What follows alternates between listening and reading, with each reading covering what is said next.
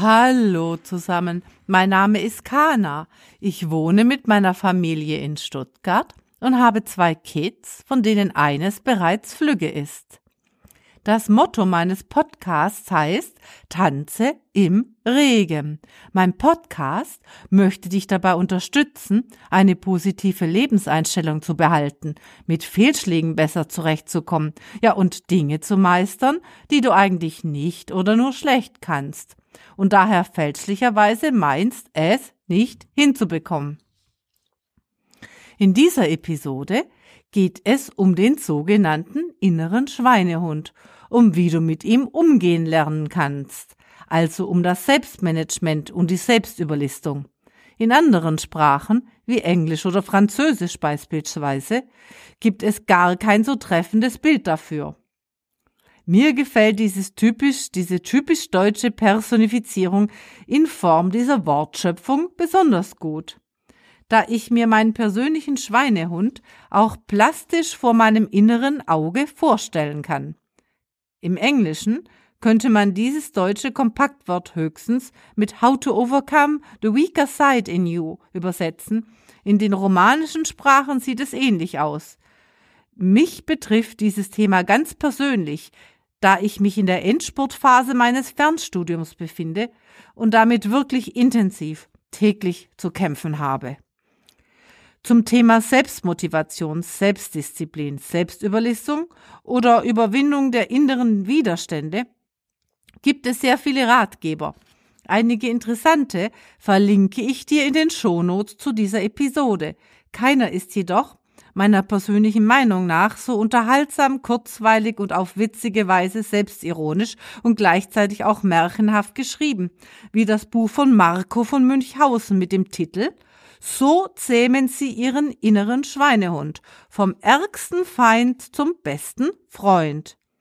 Eigentlich wollte ich keine Buchrezension schreiben, sondern dir nur Tipps in Bezug auf das Handling mit diesem schwierigen inneren Tierchen geben. Aber nun fokussiere ich in meinem heutigen Beitrag doch auf dieses Werk, da es mir in dieser für mich schwierigen Lebensphase enorm geholfen hat.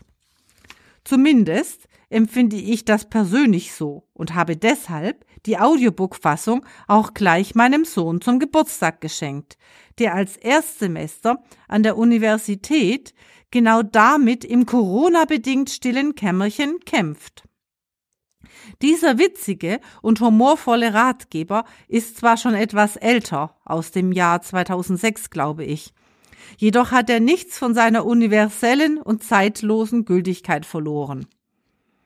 Ein Buch Evergreen eben, der übrigens in der Buchfassung aus dem Campus Verlag sehr schöne Illustrationen von Gisela Aulfes enthält. Besonders amüsant finde ich obendrein, dass der Name des Autors kein Pseudonym oder Künstlername ist, sondern er wirklich ein Nachfolge des sogenannten Lügenbarons ist.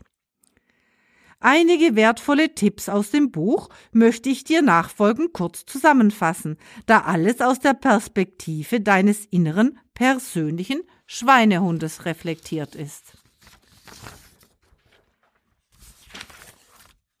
Das Buch gliedert sich in drei Teile. Erster Teil Der Schweinehund im Alltag. Zweiter Teil Tricks und Taktiken der Schweinehunde. Dritter Teil Strategien im Umgang mit dem Schweinehund. Zum Ende des ersten Kapitels kannst du anhand einer Tabelle einschätzen, ob dein eigener Schweinehund viel oder eher weniger zum Einsatz kommt, ein Tätigkeitsprofil deines persönlichen Tierchens erstellen und anschließend die fünf wichtigsten Aktionsbereiche bestimmen. Im zweiten Teil erklärt von Münchhausen, wie der innere Schweinehund versucht, uns zu sabotieren. Er hat dabei vier Möglichkeiten. Er verhindert deinen Entschluss. Er bringt den Wurm in deine Entscheidung. Er sabotiert deine Ausführung. Er hält dich davon ab, das Scheitern zu reflektieren. Im dritten und letzten Teil des Buches geht es um den strategischen Umgang mit dem inneren Schweinehund. Hier zeigt der Autor Lösungswege auf und bietet viele pragmatische und überzeugende Taktiken an, wie du vorgehen kannst, Neues umzusetzen. Auch listet er Tatsachen auf, die wir eigentlich tief in uns drinnen wissen und sie doch weiter ins Bewusstsein rufen müssen. Wir können vor dem Schweinehund nicht weglaufen. Wir können den Schweinehund nicht auf Dauer einsperren. Wir dürfen dem Schweinehund nicht auf Dauer die Herrschaft überlassen. Wir müssen lernen, mit unserem Schweinehund zu leben, ihn zu zähmen. Je größer der Druck, desto bissiger ist dein Schweinehund. Fazit. Du musst aufhören, deinen Schweinehund, der ein Teil von dir ist, zu bekämpfen, da du damit dich selbst bekämpfst. Erst wenn du diesen Teil annimmst und integrierst, kommst du weiter. Klingt simpel, ist jedoch gar nicht so einfach in die Tat umzusetzen. Auch erläutert der Autor, wie wichtig der Einfluss der richtigen Sprache auf dich selbst ist, da die Wahl der Worte nicht nur unsere Gedanken und unsere Sicht der Dinge beeinflusst, sondern gleichzeitig auch unsere Gefühle. So führt von Münchhausen weiter aus. Wer statt ich muss sagt ich will, verwandelt den inneren Druck in einen inneren Drang, etwas zu tun. Der Autor rät also dazu, eine Art Etikettenwechsel vorzunehmen und schlägt vor, einfach statt ich muss ich will, ich möchte, ich kann, ich werde, ich darf zu verwenden. Damit kannst du sozusagen einen Wechsel der eigenen Perspektive erreichen. Auch dies hat höchst motivierende positive Auswirkungen, Auswirkungen auf deine Denke. Ich habe dies bereits selbst ausprobiert. Es funktioniert. Des Weiteren führt er aus, Fokussiere auf Lösungen, gute Möglichkeiten hierbei, statt zu sagen, ich kann das nicht. Wie schaffe ich das wohl am besten? Oder